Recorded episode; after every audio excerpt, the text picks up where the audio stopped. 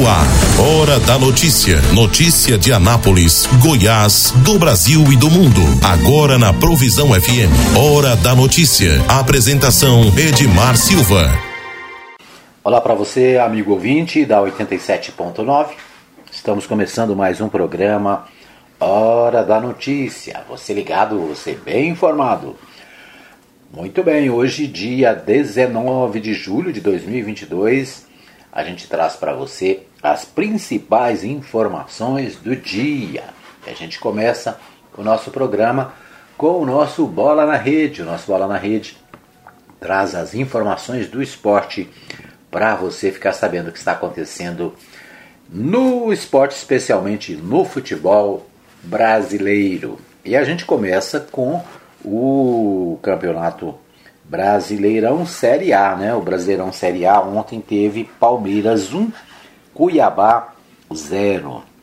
A última partida da 17ª rodada aconteceu ontem em São Paulo. O Palmeiras venceu por 1 a 0 Cuiabá. Com isso, o Palmeiras assume, reassume né, a liderança do Brasileirão, tem 33 pontos. O Atlético Mineiro, que foi líder por um dia, né, tem 31 pontos, voltou para a segunda colocação. Então o Atlético tem 31, é o segundo. O Corinthians, do meu amigo Leonardo, tem 29 pontos, é o terceiro. E o Internacional é, tem 29 pontos, é o quarto colocado. Certo? Então o Palmeiras venceu o Cuiabá e tirou o Atlético Mineiro do meu amigo Itamar Santos, lá de Minas Gerais, da primeira colocação. Mas vamos ver o que acontece aí pela frente, né? Tem muito campeonato pela frente. Pela Série B, Série A do Brasileirão, hoje tem Ceará e Havaí, né? pela, já pela 18ª rodada. Então Ceará e Havaí começam a 18ª rodada. Amanhã sim, amanhã a rodada completa tem Red Bull Bragantino e Fortaleza às 19 horas, tem Goiás e Fluminense às 19 também no Aile Pinheiro em Goiânia, tem Atlético Paranaense e Atlético Goianiense lá na Arena da Baixada às 19h30. Às 20h30 tem Flamengo e Juventude no Mané Garrincha, em Brasília. Às 20 e 30 também tem Internacional e São Paulo, lá no estádio Beira Rio. Às 21h30 tem Corinthians e Curitiba, lá no, na Neoquímica Arena. Né? Em Vila Belmiro tem Santos e Botafogo, também amanhã. Então esses são os jogos de amanhã. O Atlético Mineiro, meu galo das Alterosas, joga no na, na Arena Pantanal na quinta-feira contra o Atlético Mineiro. Certo? Aliás, contra o Cuiabá, né? É o Atlético Mineiro contra o Cuiabá lá na Arena da Baixada. E o Palmeiras na quinta-feira joga com o América Mineiro. Então essas, esses são os jogos da 18ª rodada do Brasileirão. A Copa do Brasil, Copa do Brasil tem informação aqui da Copa do Brasil, deixa eu ver aqui. É, o sorteio da Copa do Brasil define quartas e chaveamento até a final. O sorteio acontecerá hoje a partir das 13 horas né, e os participantes dessa rodada agora, né, dessa, dessa fase da Copa do Brasil, são São Paulo, o Atlético Goianiense, o América Mineiro, o Atlético Paranaense, o Corinthians, o Flamengo, o Fluminense e o Fortaleza. Né, são os os clubes que, que permanecem na Copa do Brasil. Então, a CBS, a CBF, né, Confederação Brasileira de Futebol, realiza nesta terça-feira, às 13h30 horas, na sede da entidade no Rio de Janeiro, o sorteio dos confrontos das quartas de final da Copa do Brasil, que também definirá o chaveamento até o final da competição. Como eu disse, né, São Paulo, Atlético Goianiense América de Minas Gerais, o Atlético Paranaense, o Corinthians de São Paulo, o Flamengo e o Fluminense do Rio de Janeiro e o Fortaleza né, do Ceará, estes seguem na disputa pelo título da da Copa do Brasil. O sorteio acontecerá em formato livre, sem divisão de por potes. Dessa forma, qualquer equipe poderá jogar com uma das outras sete classificadas, o que permite a possibilidade de acontecer até dois clássicos estaduais, né? Entre Corinthians e São Paulo e Flamengo e Fluminense. Né? Pode, pode acontecer de ter esses jogos, né?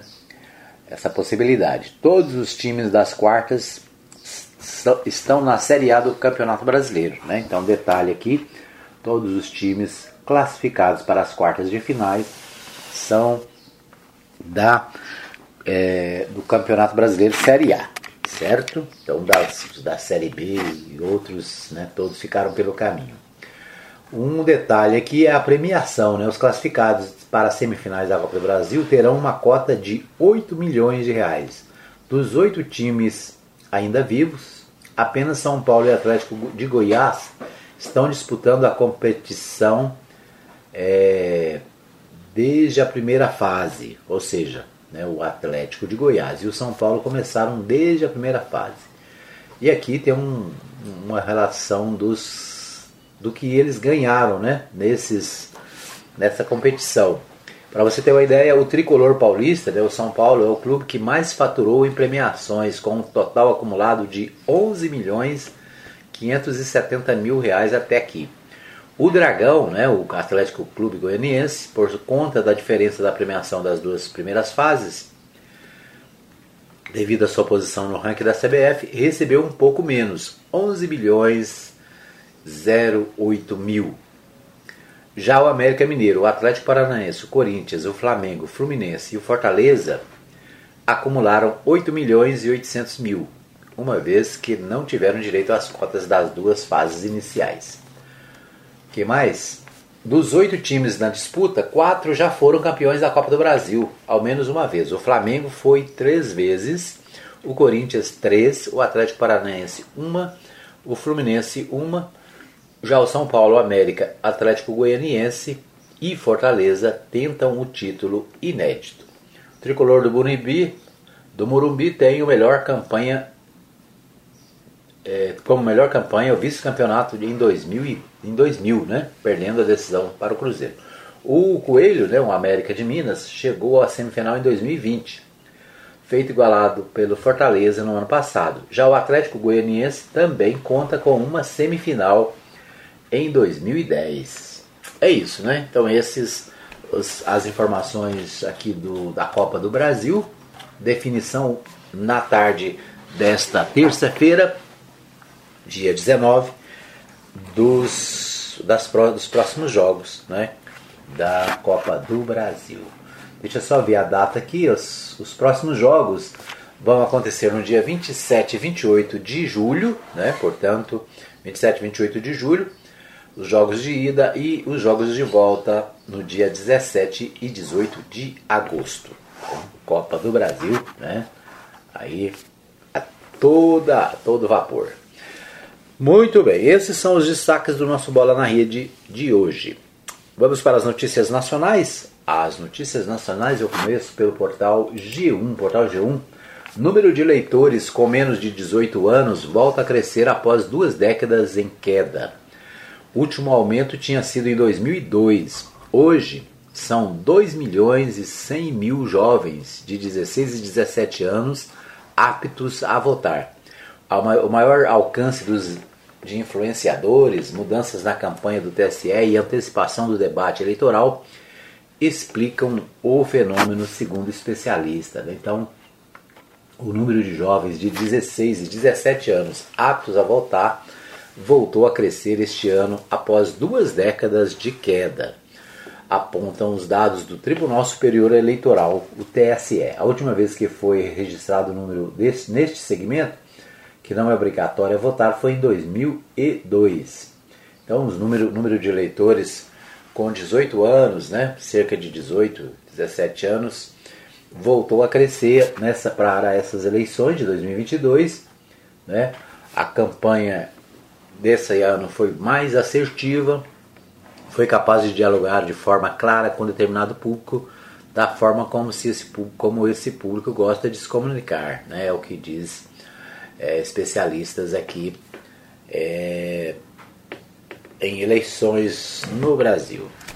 Muito bem, né? Então, deixa eu ver o que temos mais aqui sobre esse tema. O, né, vários exemplos aqui de, de eleitores, né? 2 milhões, mais de 2 milhões 116 mil 781 ele, novos eleitores, né? É, os eleitores de 16 a, a 18 anos, eles não são obrigados a votar, né? O voto é facultativo.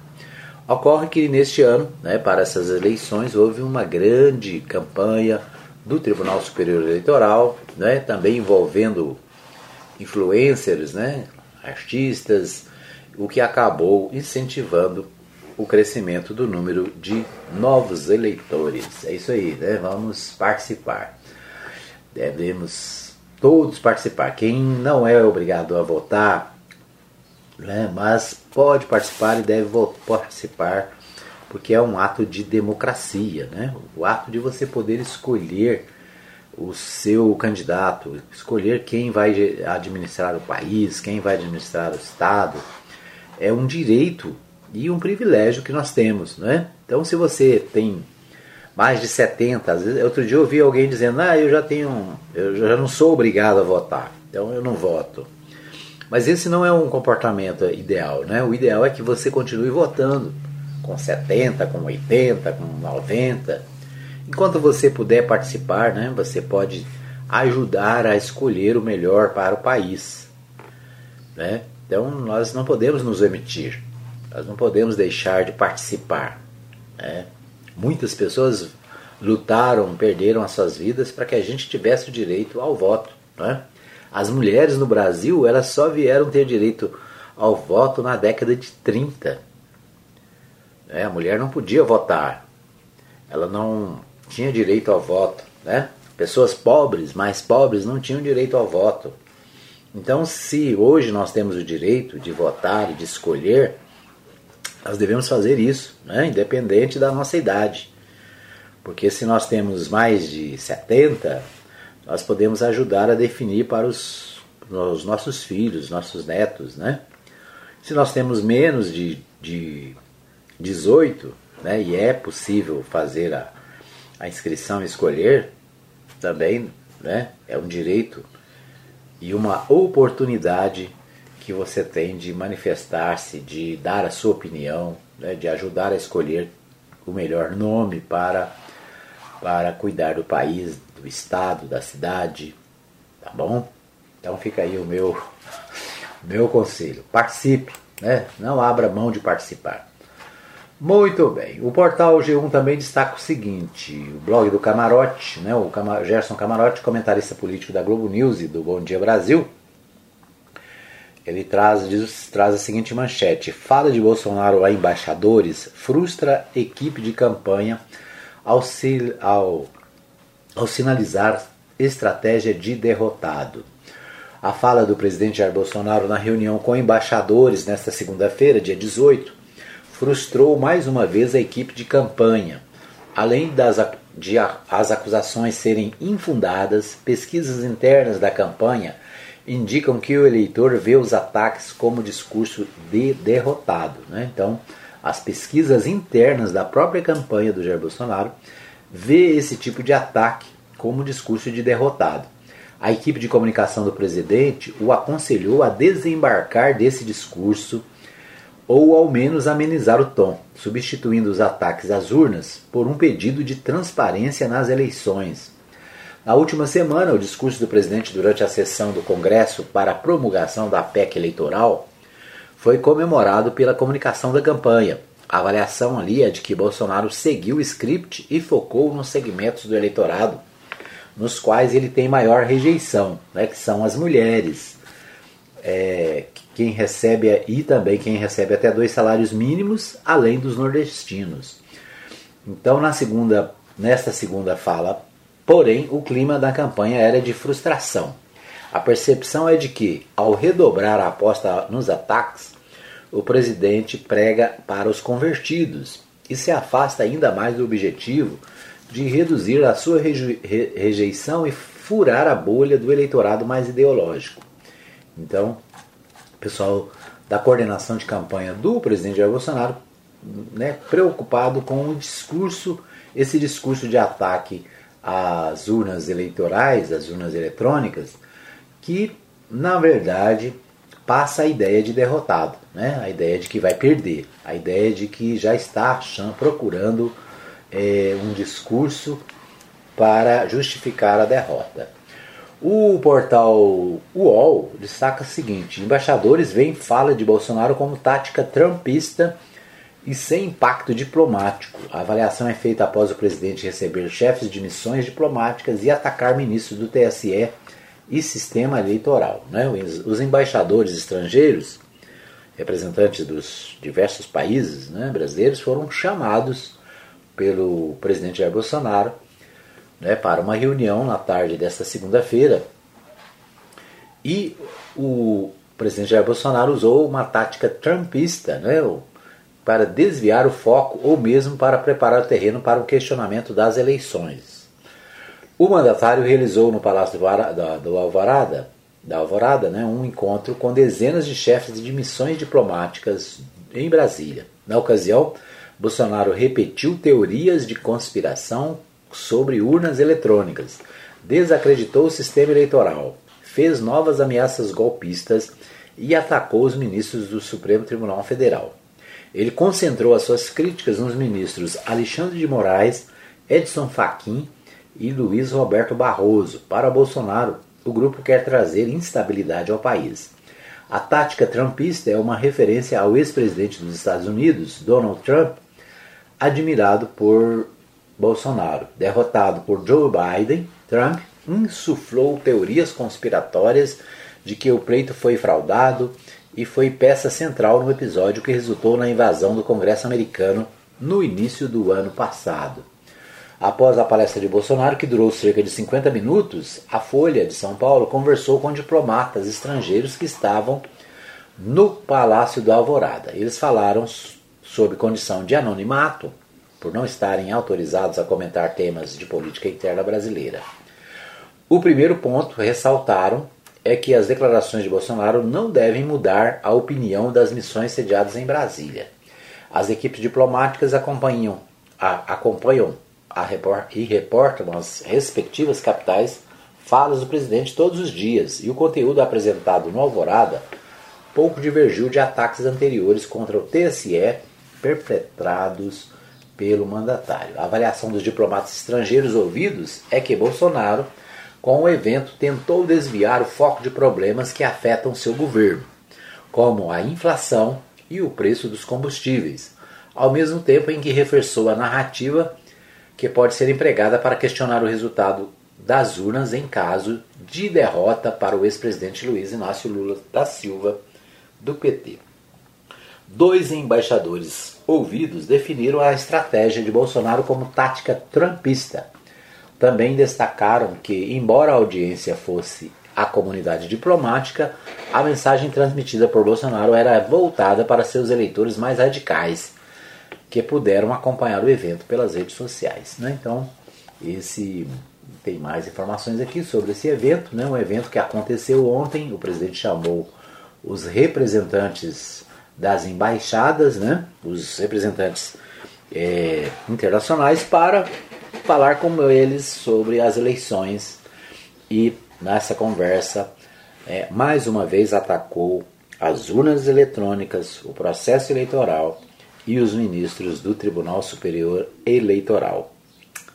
É isso. Esses são os destaques do nosso primeiro bloco desta deste programa de hoje. Nós vamos para um pequeno intervalo, daqui a pouquinho a gente volta com mais informações para você. Fica aí que eu volto já já. Hora da notícia. Todo mundo tá ligado. Pague Leve precisa fazer compras e está sem tempo. Faça sua lista e mande para nós. Entregamos na sua casa em toda a cidade. Mande para nós o seu pedido. WhatsApp 33143212. Supermercado Pague Leve. Avenida Ayrton Senna, número 804, Parque Brasília. Supermercado Pague Leve. O lugar de comprar barato é aqui. Transmaster, transportando com responsabilidade e segurança. Ligue agora mesmo e fale com Blades. Fone 62 98575 4992. Não perca as grandes promoções da Agrofires. Tudo em rações, vacinas, medicamentos, ativos para pesca, terra e esterco para jardins e acessórios em geral. Agrofires, entrega 991 34 32 18 e 3314 3411. Avenida Arco Verde, quadra 34, lote 1, Jardim Arco Verde. Ana... Quero te ver, quero te ver bem. Quero ver o teu sorriso. Ver de perto, ver de longe quando eu te olhar. Te ver em todo lugar. Atenção, a Ótica Formosa informa. Retornamos às nossas atividades com atendimento normal. Ligue e faça seu agendamento para atendimento através dos telefones 3702 9010 9 9315 3379. Consulta de vista para uso de óculos em optometria todas as quartas-feiras e aos sábados. Ótica Formosa, cuidando das suas vistas. Avenida Sebastião Pedro Junqueira, entrada da Vila Formosa, primeira etapa, ao lado da Igreja Universal. Que Deus abençoe a todos nós. Ótica Formosa, cuidando das suas vistas. Hora da notícia. Todo mundo tá ligado. Muito bem, estamos de volta para mais um bloco do programa Hora da Notícia. Um abraço para você que está ligado em qualquer lugar da cidade, em 87.9, na Provisão FM e na Rádio Mais FM. Um abraço para você que me acompanha na região norte da cidade, né, para você que está na região sul da cidade, aqui no Jardim Arco Verde, setor sul, né, Vila Formosa. Um abraço para você que está no Santo André, você que está no Industrial Munir Calisto, acompanhando o nosso programa, né, para você que está no, no no Jardim Jardim Esperança, né? Estou saindo, hein?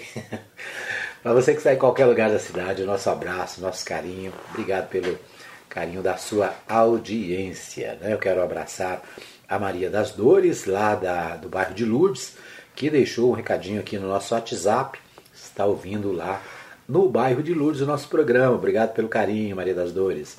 Abraço também para o Manuel Alves lá no Parque Brasília, tá sempre ligado. Ele que é torcedor do Palmeiras, né? Tá feliz aí com o Palmeiras no primeiro lugar do Brasileirão. Isso aí, né? Então, um abraço para o Manuel Alves, está sempre ligado.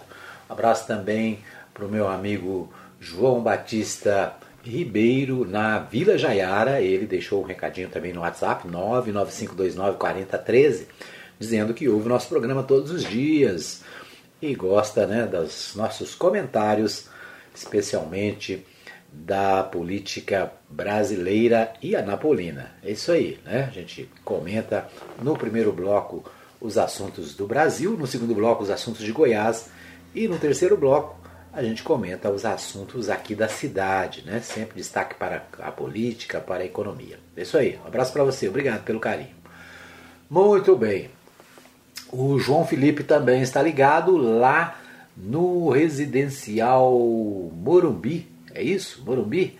Obrigado pelo, pelo, pelo carinho do João Felipe, também ligado, né? sempre conectado aqui na 87.9. Um abraço também para o meu amigo Carlos Santos e para toda a família. Ele que está sempre ligado também na região norte da cidade. Não sei exatamente lá o nome da região onde ele está morando. Depois passa para nós aí, o Carlos. Né, para a gente mandar um abraço aí para os seus vizinhos também. Né?